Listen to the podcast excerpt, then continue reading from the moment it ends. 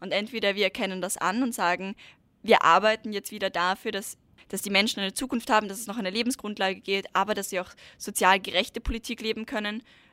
Oder wir schieben weiter Konzernen Geld in den Arsch. so ja. kann man das sagen, glaube ich. Wie gibt's das? Der Krone TV Podcast mit den größten Fragen und Aufregern unserer Zeit. Heute geht es um ein Thema, das in den letzten Tagen und Wochen besonders präsent war, den Streit um die ganzen Baupläne in der Lobau in Wien. Wohlbemerkt, ein Nationalpark.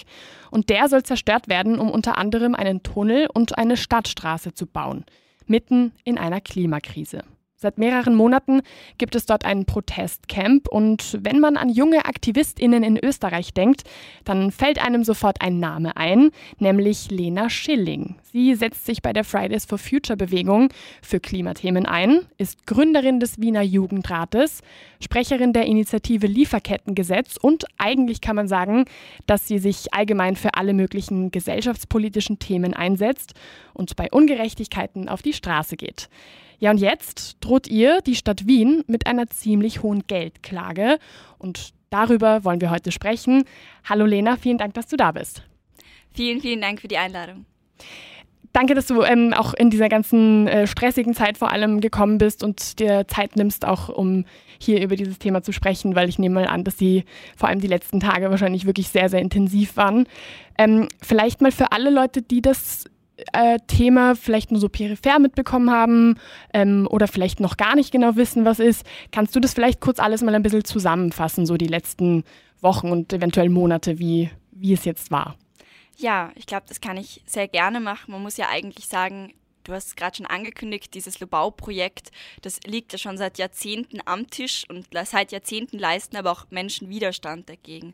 Also es gab 2006 schon eine Besetzung, die dann relativ schnell beendet wurde. Ähm, genau, und jetzt seit drei Monaten stellt man sich wieder gegen diese Bauprojekte und vielleicht um es ein bisschen aufzudröseln, es handelt sich dabei um konkret vier Straßenbauprojekte, die zusammenhängen. Nämlich einmal dem Lobau-Tunnel, der abgesagt wurde, mit oben der S1 mit der Lobauer Autobahn. Das wird jetzt offensichtlich nicht mehr gebaut, hoffentlich. Genau. Und dann gibt es noch die Stadtautobahn, die quasi eben in der Bereitschaft der Stadt liegt und die Sta äh, Spange, die das Ganze verbinden soll. So.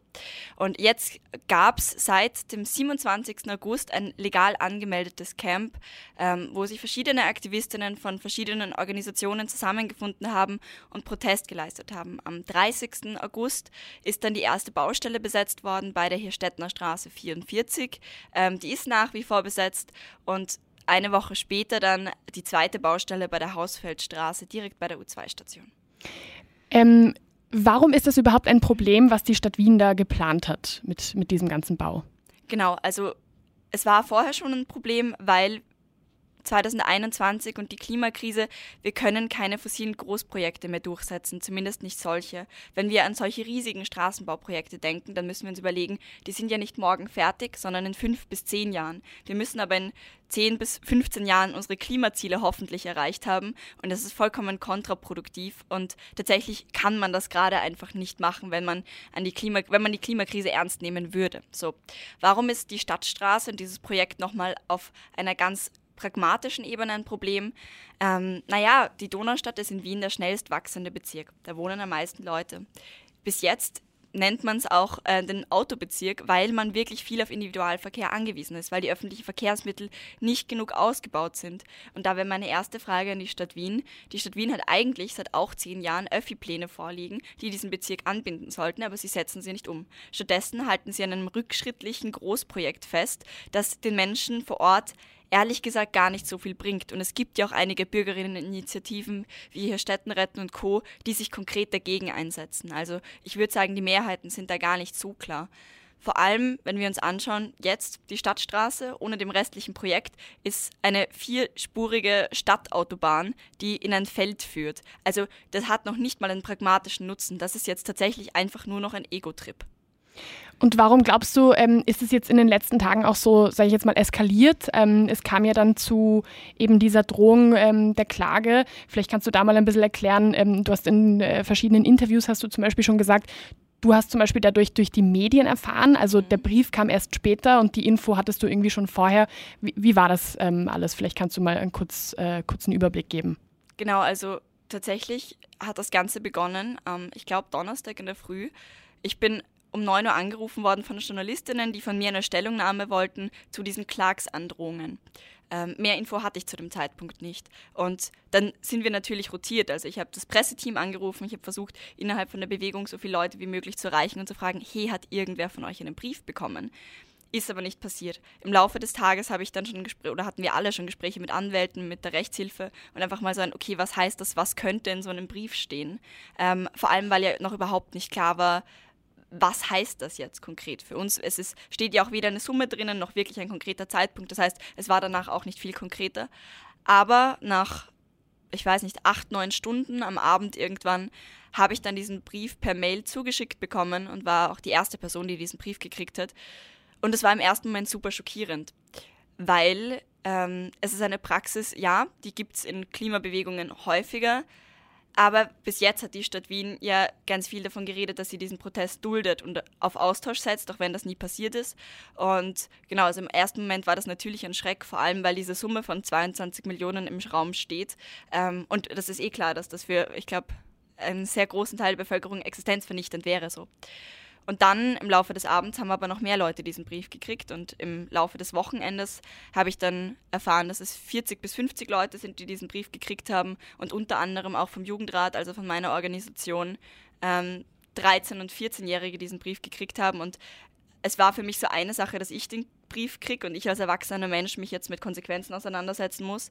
Aber nochmal ein ganz anderes Thema, wenn meine Kids, die irgendwie das erste Mal politisch aktiv sind, sowas kriegen. Also da war ich schon, also ich glaube deswegen ähm, war auch wenig Schlaf. Ich bin dann schon so eine Löwenmama, dass ich da wirklich wütend werde. Ja, das glaube ich. Das kann ich mir gut vorstellen. Vor allem, ich meine, wenn man sich, wenn man sich mal überlegt, nicht nur was das so für eine Summe ist, sondern wenn man einfach mit so einer Klage generell irgendwie konfrontiert wird, äh, mit sowas überhaupt keine Erfahrungen hat, wie reagiert man dann darauf? Ähm, die Situation stelle ich mir besonders schwierig vor, weil es ja auch die Stadt Wien ist und nicht irgendwie eine Privatperson oder irgendwas, sondern eben ein, ein, ein ja, ähm, wie kann man das ein bisschen beschreiben? Ja, ein, ein, ein großes, mächtiges, ein großer, mächtiger Verein, würde ich jetzt mal sagen. So. Voll. Und auch einem Verein, den man eigentlich vertrauen mag und der ja für einen Politik macht in einer repräsentativen Demokratie. Auf jeden Fall. Und ich glaube, das Schwierigste war aber da jetzt die letzten Tage tatsächlich die Gespräche mit den Eltern, ähm, weil mich die Eltern natürlich vollkommen aufgelöst angerufen haben und ähm, ich dann in der Position war, okay, jetzt muss ich da vermitteln. Ähm, und natürlich habe ich die Verantwortung, die sehe ich auch, wenn junge Menschen aktiv sind und ähm, mit mir gemeinsam Politik machen, dann ist das ein Verständnis von Solidarität, dass man klar füreinander einsteht. Aber es war schon schwer, den Eltern zu erklären, dass die Kinder jetzt weiter Politik machen dürfen. Und also eben gestern hat Amnesty International sich dazu geäußert und hat auch gemeint, ähm, es ist tatsächlich eine Menschenrechtsverletzung passiert. Und mit sowas konfrontiert zu sein und dann den Eltern zu erklären, ja, aber eure Kinder können weiter aktiv sein, ist recht schwierig. War da auch die Rede davon, dass ähm, die Kinder das dann lassen sollen? Also, dass die den Aktivismus ähm, vielleicht mal ein bisschen pausieren sollen? War das auch die Rede teilweise? Mm, Ich glaube, ganz am Anfang schon, also den ersten Schock auf jeden Fall. Aber wir haben dann eben im Laufe des äh, Wochenendes ganz viel so Rechtshilfegespräche gehabt und ähm, die jungen Mädchen, die es getroffen hat, sind ziemlich starke junge Frauen, die äh, ihre Eltern sehr vehement davon überzeugt haben, dass sie weiter Politik machen werden. Ich glaube, das war das Gute an der Geschichte, aber klar, also eben, mich hat ähm, die Jüngere, die 13-Jährige, echt einfach weinend angerufen, war auch vollkommen am Ende. Und dass die Stadt Wien sich solcher Praxis bedient, finde ich massiv fragwürdig.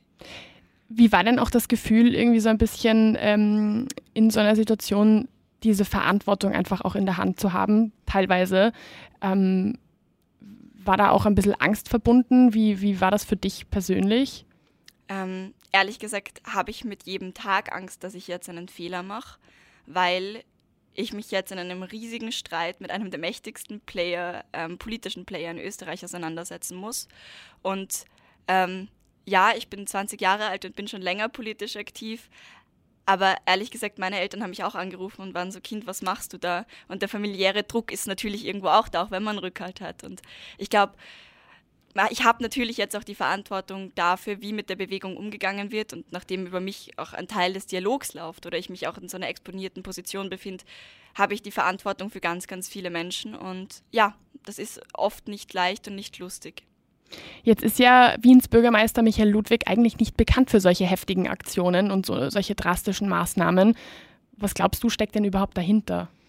Mm, ich glaube eben, das sind jetzt alles natürlich nur Spekulationen, aber sie wollen schon wirklich anfangen zu bauen ähm, und hängen das an dieses Wohnbauargument, das halt so auch nicht stimmt, muss man sagen. Also ähm, der Wohnraum hängt nicht an den Straßen, also auch wenn es in der UVP steht, aber auch das sind nur ein Drittel von den Wohnungen, die immer genannt werden.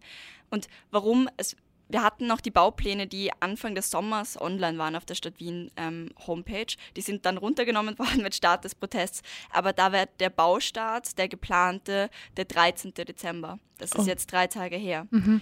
Dementsprechend nehme ich an, in, der Druck ist einfach groß geworden und man wollte unter Anführungszeichen hässliche Bilder vermeiden und quasi Leute, die weggetragen werden, vor allem in dem Schnee und dieser Institution ist es wahrscheinlich nicht leicht, das Gebiet zu räumen.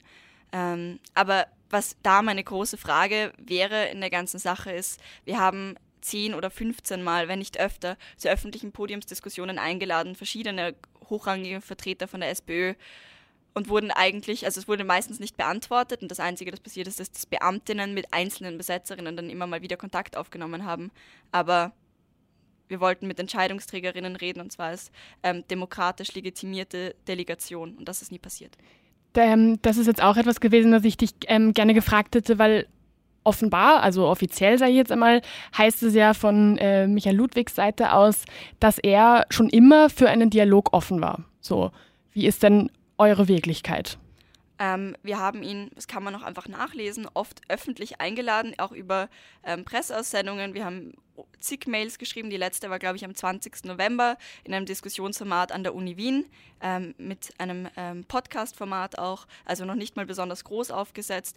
Dazu hätten wir ihn als letztes öffentlich eingeladen und davor auch ganz oft. Wie gesagt, das kann man einfach nachgoogeln. Er hat darauf nie geantwortet.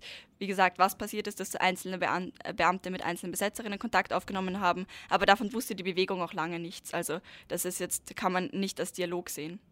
Jetzt hast du vor ähm, äh, ein paar Wochen ein äh, Foto mit Michael Ludwig auf Instagram gepostet und hast ähm, dazu geschrieben, jetzt muss ich nachschauen, nicht, dass ich jetzt Quatsch rede, ähm, du hast geschrieben, dass du mit ihm bei einer Veranstaltung zur Klimamusterstadt gemeinsam auf dem Podium gesessen, äh, Podium gesessen bist, vor über eineinhalb Jahren klimafreundliche Stadt Wien. So, das ist ja eigentlich etwas, was man so im Kopf hat und was man ähm, schon so ein bisschen verbindet. Also vor allem, wenn man einfach im, in Europa zum Beispiel mit anderen Städten vergleicht. Und dann aber so ein Projekt, wie, wie kann das sein? Äh, das ist, finde ich, die Frage, die man sich stellen muss, weil eben, also ich würde Michael Ludwig da ja sogar so weit zugestehen, dass er viel politisch gerade auch richtig macht und dass er ja auch einen großen Teil der Gesellschaft, glaube ich, gerade hinter sich hat. Ähm, ich verstehe auch nicht ganz, warum man so vehement dran festhält und ich glaube, jetzt wird es spannend, ob da Querverbindungen zu ähm, Wohnbauprojekten, abgeschlossenen Verträgen sind. Ich glaube, das muss man sich anschauen. Ich habe gestern gesehen, ich weiß es jetzt nicht ganz genau, aber dass die Stadt Wien anscheinend ähm, einen Teil von diesen Wohnraumprojekten vergeben hat, schon an einen Konzern. Ähm, also vermutlich hängt das damit zusammen, dass der wirtschaftliche Druck einfach groß ist. Aber das ist auch die Frage, die ich ihm gern stellen würde, weil wir alle wollen ein progressives Wien. Und wenn man sich vorstellt, ich meine, man muss sich ja nur vorstellen, wenn es einen Bezirk gibt, in dem sehr schnell sehr viel Wohnraum geschaffen wird, sehr schnell sehr viele Leute wohnen und dann aber alle ein Auto brauchen, ähm, um an die Stadt angebunden zu sein, wie gesagt, selbst die ASFINAG sagt, dieses Bauprojekt ist kein Entlastungsprojekt. Das mhm. ist es einfach nicht. Und dementsprechend, glaube ich, ist es einfach keine Alternative. Genau, und das ist ja auch, man kann ja auch nicht davon ausgehen, dass jeder Mensch sich ein Auto leisten kann, der ja. eins bräuchte. Und ähm, einfach davon auszugehen, dass, dass das so ist, dass wenn man halt dahin zieht und man dann ein Auto braucht, dass sich das auch jeder leisten kann, ist dann halt auch in gewisser Weise fragwürdig. Wie geht es denn jetzt bei euch ähm, weiter im, im Rahmen äh, dieser Klage, Drohungen und so weiter? Genau, wie geht's weiter? Ich glaube, das fragen wir uns alle. Ähm, wir werden ein weiteres Mal auf jeden Fall ein Angebot zum Dialog stellen mit konkreten Terminvorschlägen und ähm, schauen, ob darauf eingegangen wird. Aber für uns ist klar, wir wollen nicht im Hinterzimmer irgendwas ausverhandeln, sondern das ist ja jetzt tatsächlich auch schon ein so breites Thema und so breit gefächert, dass ich finde, dass das die Bevölkerung mitkriegen muss und ich finde, das sollen sich alle Player da öffentlich positionieren und wir haben nichts zu verstecken und wir möchten gern öffentlich reden. Wenn das passiert, dann freuen wir uns auf jeden Fall auf einen Dialog. Ähm, und diese Klagsdrohungen müssen halt zurückgenommen werden. Also eben gestern hat, ähm, haben verschiedene zivilgesellschaftliche Player das als Slap-Klage bezeichnet und ähm, recht deutlich gemacht, was das ist, nämlich ein Einschüchterungsversuch. Und ich fände es schön, wenn wir als Gesellschaft mit wachem Blick in die Zukunft schauen und mutige Entscheidungen treffen und nicht mit Angst und Drohungen arbeiten. Ähm, vielleicht, weil du jetzt gerade Slap-Klage gesagt hast, das war ja auch ähm, bei der Amnesty International Österreich Geschäftsführerin ähm, ein Begriff, den sie genannt hat. Ähm, Annemarie Schlack heißt sie. Und ähm, diese Slap-Klage, vielleicht nur kurz als Erklärung für alle, die es nicht wissen, dieses SLAP steht ähm, für Strategic Lawsuit Against Public Participation, also auf Deutsch eine strategische Klage gegen öffentliche Beteiligung. Du hast jetzt auch schon gesagt, dass das auch viel mit Einschüchterung zu tun hat. Warum, also glaubst du, dass sowas vielleicht auch gewollt passiert ist oder dass es ähm, eventuell ja eine indirekte, nicht geplante Geschichte war? Mm, ich glaube schon, dass das geplant gewesen ist. Ich glaube, sie haben es wirklich schlecht umgesetzt. Also sie haben sich ja schon dafür entschuldigt, dass sie diese Klage an 13- und 14-Jährige geschickt haben. Ähm, aber es stehen da auch so viele Fragen im Raum, nämlich auf der einen Seite, woher verdammt nochmal haben die Adressen? Ähm, also es sind über 40 bis 50 Adressen und man muss sich mal anschauen, wer diese Klage alle bekommen hat. Also eben von 13-, 14-jährigen Schülerinnen, die Schilder gebastelt haben im angemeldeten Camp, über Leute, die sich auf Twitter kritisch geäußert haben, bis hin zu ähm, einer Wissenschaftlerin und ich meine, also das ist tatsächlich, ich glaube, deswegen hat sich Amnesty auch eingeschalten, weil es sehr, sehr willkürlich ausgewählte Personen sind. Also ich glaube, viele Leute würden sagen, ja, die Besetzerinnen, die soll man verklagen. Ähm, Sehe ich nicht so, aber keine Ahnung, aber das ist halt, das hat jeglichen Rahmen gesprengt. Also da muss man auch sagen, das ist ähm, demokratiepolitisch extrem bedenklich, wenn man irgendwas gegen die Stadtstraße twittert und dann dafür einen Drohbrief bekommt. Da hat irgendwer wirklich nicht gut recherchiert und ich würde gerade sehr gern wissen, was in dieser Anwaltskanzlei vorgeht. ähm, ja, vor allem, weil du sagst, auch nicht gut recherchiert. Gerade auf Twitter ist das ja so eine Geschichte, ähm, da werden ja auch die Stimmen immer lauter, die sagen, dass das ja ein ganz klares, ähm, ein, eine ganz klare Verletzung des äh, Rechts auf Meinungsfreiheit ist. Wie siehst du das? Tatsächlich sehe ich das genauso, weil, also ich finde, das beste Beispiel ist die Barbara La, eine junge, großartige Wissenschaftlerin, ähm, die sich seit Jahren in ihrer Wissenschaft gegen die Stadtautobahn ausspricht und andere Verkehrskonzepte erarbeitet. Und dann bekommt jemand, der nie dort war, ähm, so einen Brief, weil sie wissenschaftliche Arbeit leistet. Also da geht es ja um Meinungsfreiheit und vielleicht aber auch noch um äh, viel mehr. Und also tatsächlich, mich hat das ziemlich, ziemlich fassungslos gemacht, dass man sogar solchen Leuten sowas schickt. Und ich glaube, ich weiß noch gar nicht, ich darf den Namen noch nicht sagen, ähm, aber es hat auch zum Beispiel Künstlerinnen getroffen, die sich kritisch geäußert haben. Und da haben wir schon echt einen Punkt erreicht, wo ich sagen würde, ähm, demokratiepolitisch ähm, müssten wir darüber nochmal nachdenken. Ich meine, ähm, natürlich, äh, das klingt jetzt vielleicht ein bisschen komisch, natürlich ist diese ganze ähm, Sache mit den Briefen und mit diesen Klagsdrohungen äh, extrem heftig, aber auf der anderen Seite ähm, kann man natürlich sagen, ist es ganz bisschen positiv insofern gesehen, dass ja jetzt auch mehr Aufmerksamkeit diesem Thema gewidmet wird. Ähm, ist natürlich, dass sowas passieren muss, äh, damit noch mehr Aufmerksamkeit kommt, ist natürlich auch schwierig.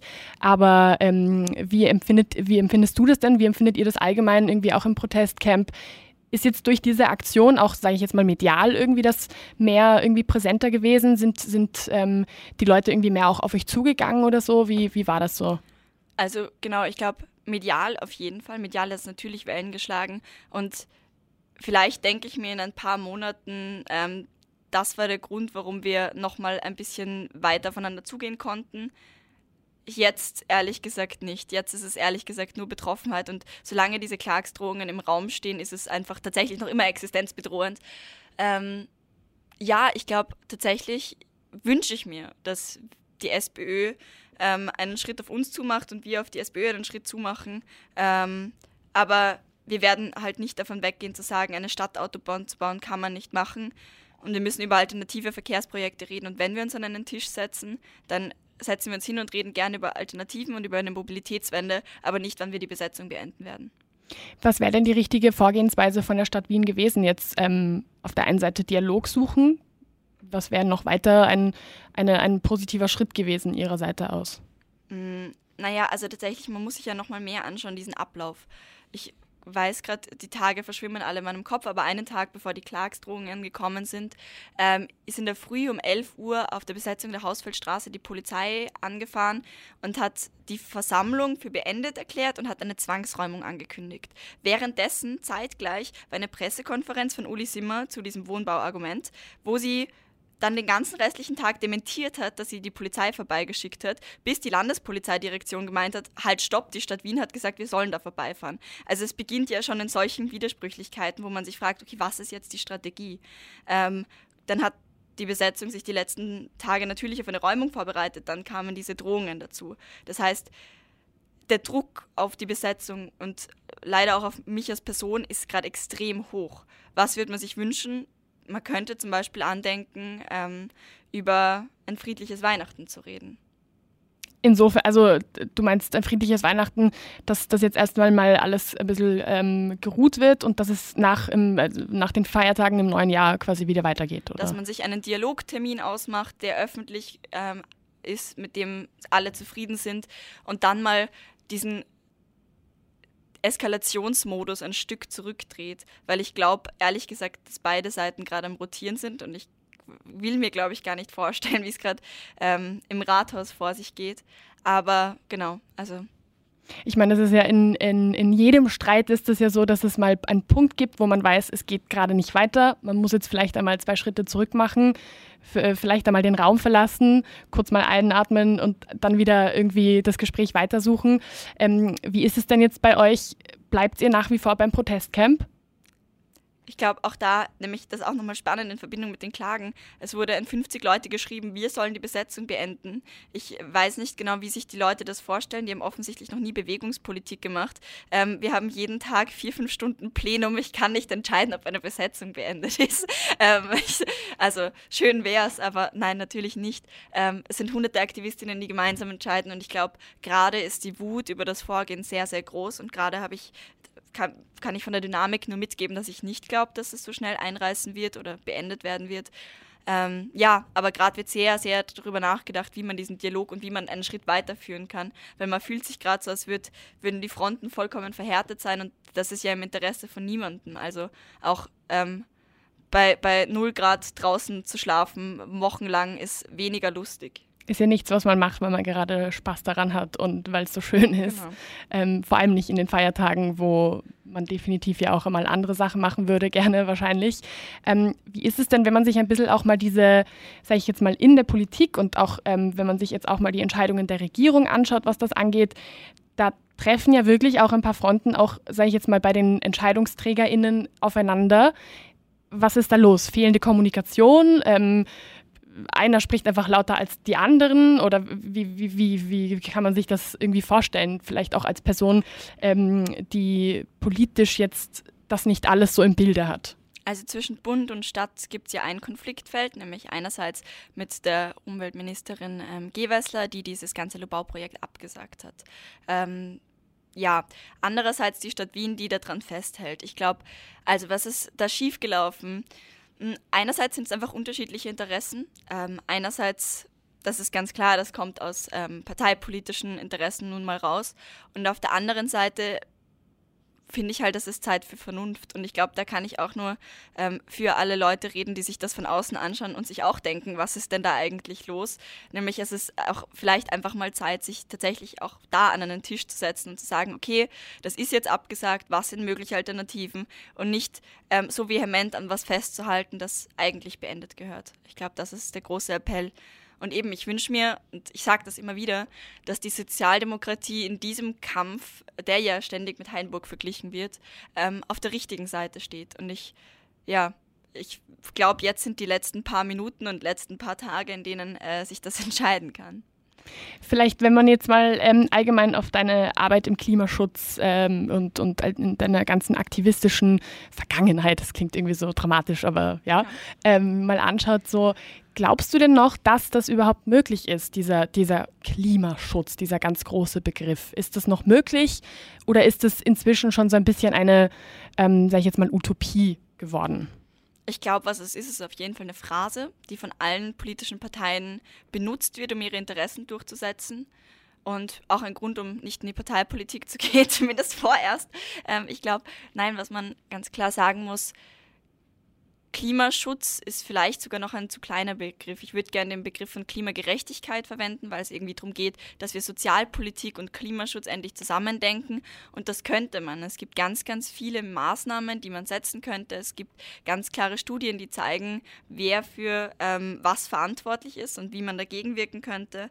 Ähm, ja, ich glaube tatsächlich, was es bräuchte, wäre dass wir andere Interessen setzen, dass wir die Bedürfnisse und Interessen von Menschen im Fokus stehen und nicht die der Wirtschaft und der Profitmaximierung. Das wird sich nicht ausgehen. Und entweder wir erkennen das an und sagen, wir arbeiten jetzt wieder dafür, dass die Menschen irgendwie eben, dass die Menschen eine Zukunft haben, dass es noch eine Lebensgrundlage geht, aber dass sie auch sozial gerechte Politik leben können. Oder wir schieben weiter Konzernen Geld in den Arsch. so ja. kann man das sagen, glaube ich. Ähm, vielleicht, wenn man jetzt auch mal so ein bisschen überlegt, die Frage wurde dir sicher schon mehrfach gestellt, aber warum ist es denn auch so wichtig, dann wirklich aktivistisch zu werden? Wieso ist ähm, dir auch die Arbeit im Aktivismus so, so wichtig? Weil Klimaschutz als den Begriff, den du gesagt hast, den viele Leute vielleicht als utopisch sehen, den sehen wir als utopisch, weil große Player Interessen von anderen Leuten vertreten. Und warum sind wir Klimaaktivistinnen weil ich das ernst meine, weil ich finde, dass Klimaschutz wichtig ist, weil ich finde, dass soziale Gerechtigkeit wichtig ist. Und ich glaube, dass wir dafür ehrlich und vehement kämpfen können. Und ich finde, man hat ja gerade jetzt in den letzten Monaten gesehen, was man gewinnen kann, ähm, wenn man manchmal äh, die Regeln bricht, wenn man sich manchmal wenn man manchmal für Gerechtigkeit aufsteht und sich manchmal für Gerechtigkeit hinsetzt. Und deswegen müssen wir uns alle als Zivilbevölkerung, als Menschen, die nicht in diesen Machtpositionen sind, vielleicht in unserer politischen Handlungsmacht auch ein bisschen bewusster werden und sagen, hey, ich kann was verändern. Und ich muss vielleicht voll viel dafür opfern, ich muss vielleicht ganz viel dafür tun, aber wir können diese Welt schon noch gestalten, weil wir als Gesellschaft fähig sind, auch Politik umzugestalten. Jetzt ähm, gibt es einen Satz, den sogar ich schon äh, recht oft gehört habe und ich bin mir ziemlich sicher, dass der bei dir auch schon ähm, sehr oft irgendwie äh, angekommen oder äh, angekommen ist vielleicht in dem Fall ein falsches Wort, aber dass der Satz einfach schon ähm, öfter gefallen ist. Dazu muss ich, bevor ich ihn sage, sagen, absolut nicht meine Meinung, aber es wird ja gerade bei jungen AktivistInnen ja oft gesagt, so, naja, so ein bisschen belächelnd, okay, gut, die haben ja auch Zeit dafür. Ähm, äh, was fällt noch immer so? Ähm, ja, also von wegen, da kann man sich ja noch, wenn man jung ist, äh, um solche Themen irgendwie ein bisschen ähm, streiten. Was sagst du dazu?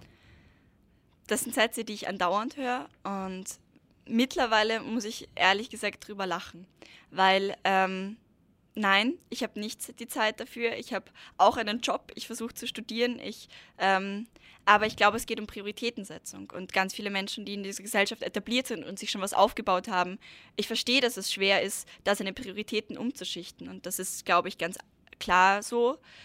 Warum junge Menschen sich einsetzen? Vielleicht, weil man noch nicht so frustriert ist ich glaube, dass diese Gesellschaft und Politik extrem ermüdend und frustrierend ist. Und ich merke gerade auch, oder wir alle, wie zermürbend diese machtpolitischen Kämpfe sein können. Ähm, und ich glaube, deswegen ist es so cool, dass ich das ja nicht alleine mache, sondern hunderte Menschen, mit denen man sich beraten kann, die einen stützen. Dass ich nicht die Entscheidungen treffe, sondern ein Plenum von 100 Leuten, die äh, vier Stunden lang darüber diskutieren. Ähm, und tatsächlich glaube ich, mittlerweile hat sich das auch verändert. Also Fridays for Future, ich, meine, meine ähm, Politisierungsperioden waren auch ein, zuerst wird dir auf die Schulter geklopft und alle ähm, finden eh toll, was du machst. Das ist super, wenn sich junge, junge Frauen für irgendwas einsetzen. ähm, äh, als, als, nächstes ähm, wird man dann belächelt und ist so, ja, okay, jetzt ist aber gut, beruhig dich mal, sei nicht so hysterisch.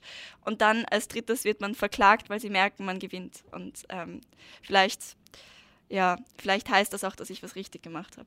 Spannende Entwicklung auf jeden Fall. Das Wort hysterisch ist natürlich auch, ja, das lasse ich jetzt mal so stehen.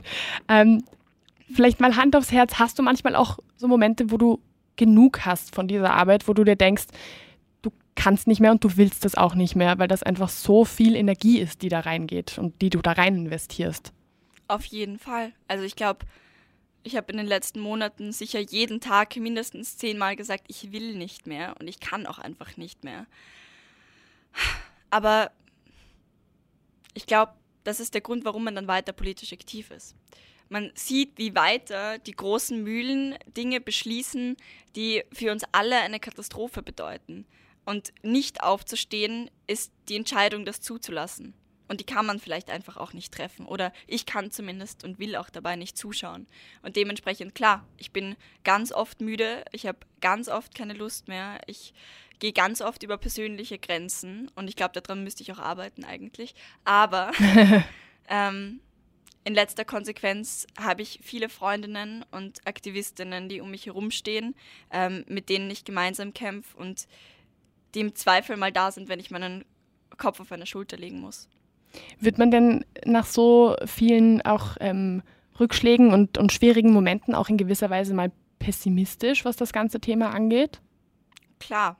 Ähm, es gibt ganz oft oder ganz oft diskutiert man da ja auch drüber und ist, okay, ja, äh, wir sind gerade auf drei bis vier Grad Kurs, der, der nächste Klimagipfel zieht vorbei, man sieht ähm, oder man verliert einfach das Vertrauen. Ich glaube, das ist, was passiert. Man verliert das Vertrauen in die bestehende Politik, man verliert das Vertrauen in Entscheidungsträgerinnen. Und das alleine macht einen extrem frustriert oder auch mich super pessimistisch. Aber deswegen will ich nicht in die Parteipolitik gehen und deswegen will ich auch nicht an ähm, Politikerinnen glauben, die seit Jahrzehnten dieselben falschen Entscheidungen treffen, sondern deswegen glaube ich, dass es so wichtig ist, dass es viele Menschen gibt, die für Gerechtigkeit aufstehen, die für zivilgesellschaftliche Politik aufstehen und die auch im Zweifel bereit sind, einen Teil von ihrem Leben an all das oder all dem zu widmen. So. Jetzt geht ja das Jahr ähm, so Stück für Stück zu Ende. Ähm, es sind nur noch wenige Tage, die dieses äh, Jahr 2021, was ja wieder sehr, sehr turbulent war in, in vielen möglichen Hinsichten, ähm, Jetzt habe ich den Anfang meines Satzes vergessen. Auf jeden Fall wollte ich sagen, das Jahr geht ja langsam zu Ende. Was ist denn die Bilanz so zum Ende dieses, dieses äh, auftreiben, äh, aufreibenden ja, Jahres? ich glaube, es hat ähm, einen guten Spannungsbogen gemacht und ich habe letztens versucht, darüber nachzudenken, was das Jahr alles passiert ist, wo ich angefangen habe und auch, ja, wie, wie ich mich persönlich entwickelt habe. Und jetzt gegen Ende ähm, gibt es nochmal ein Finale, von dem ich noch nicht weiß, wie es ausgehen wird. Yay. Glaub, ja, es ist, es ist ähm, wie die letzten Momente der Energie, die man noch fokussieren muss, weil man so diese letzte Schlacht, diesen letzten Kampf hat. Ähm, ja, ich glaube, das Jahr war ich habe das schon letztes Jahr gesagt und ich glaube, ich sage das jedes Jahr. Ich hoffe, irgendwann hört das auf. Das anstrengendste und aufregendste Jahr meines Lebens. Ähm, und ja, ich hoffe, dass es wieder Zeiten der Ruhe geben wird und ich hoffe eigentlich vor allem, ähm, dass es irgendwann mal auch wieder sowas wie Harmonie geben wird in meinem Leben. Ja, das glaube ich, das kann ich mir vorstellen. Ähm, vielleicht, um das Ganze ein bisschen positiv ja. zu beenden, was ist denn so ein, ein, ein etwas besonders Positives, was dir von diesen letzten fast zwölf Monaten jetzt in Erinnerung bleibt, was du mitnimmst? das sind auch ganz, ganz, ganz, ganz, ganz viele großartige Momente. Aber tatsächlich war das der Tag, an dem ähm, der Lobau-Tunnel und das Lobau-Projekt abgesagt wurde, war am Abend dann noch eine, eine ähm, Kundgebung, eine politische dafür. Und da waren dann 400, 500 Menschen, mit denen man monatelang gekämpft hat. Und ähm, ja, ich bin, wir sind irgendwie am Rathausplatz gestanden, der eigentlich ja ein Christkindlmarkt hätte sein sollen, aber alles war zu und dann war diese Kundgebung. Und dann steht man da und dann sind all diese Menschen und diese Gesichter und diese strahlenden Augen. Und ich bin an dem Tag ins Bett gefallen und habe mir gedacht, okay, das was wert und bin, ähm, ja, ich glaube, das ist so ein Moment, der mir ganz, ganz viel Mut gibt und ich merke noch immer, dass ich Gänsehaut habe, wenn ich daran denke.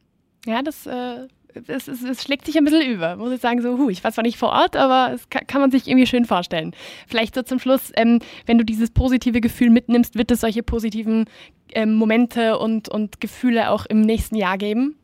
Auf jeden Fall. Ich glaube, die gibt es immer. Und vor allem gibt es die immer, weil wir so viele coole Menschen sind, die kämpfen. Und ich glaube, wenn man politische Auseinandersetzungen und Dialog eher sieht als ein wir gestalten die Gesellschaft, ist es ja auch was extrem Schönes, ist es ja auch was, das extrem viel Kraft geben kann, auch wenn es dann praktisch oft anstrengend ist. Aber ich habe und wir alle haben, glaube ich, ganz viel Lust, diese Gesellschaft zu gestalten. Und auf jeden Fall wird es schöne Momente geben. Ja, ich, ich glaube weniger draußen. vor allem nicht im Winter oder im Hochsommer. Das muss ja nicht unbedingt sein. Ich glaube auf jeden Fall, dass ähm, solche positiven Gefühle auch euch gegenüber sehr, sehr viele Menschen haben und haben werden. Insofern ähm, würde ich sagen, auch vielen, vielen Dank, dass du jetzt da warst und dir in diesem ganzen Trubel auch die Zeit genommen hast und das nochmal alles so ein bisschen Revue passieren hast lassen hier. Und ähm, hoffentlich bist du vielleicht bald einmal wieder zu Gast und dann mit richtig positiven Nachrichten und einem Thema, was vielleicht nicht ganz so ähm, schockierend ist, sondern vielleicht mal was, was richtig Gutes und wo sich wirklich was auch positiv getan hat. Danke für das schöne Gespräch. Es hat äh, gerade gut getan, darüber zu reden. Sehr schön, das freut mich. Dankeschön. Wie gibt's das? der Krone TV Podcast mit den größten Fragen und Aufregern unserer Zeit.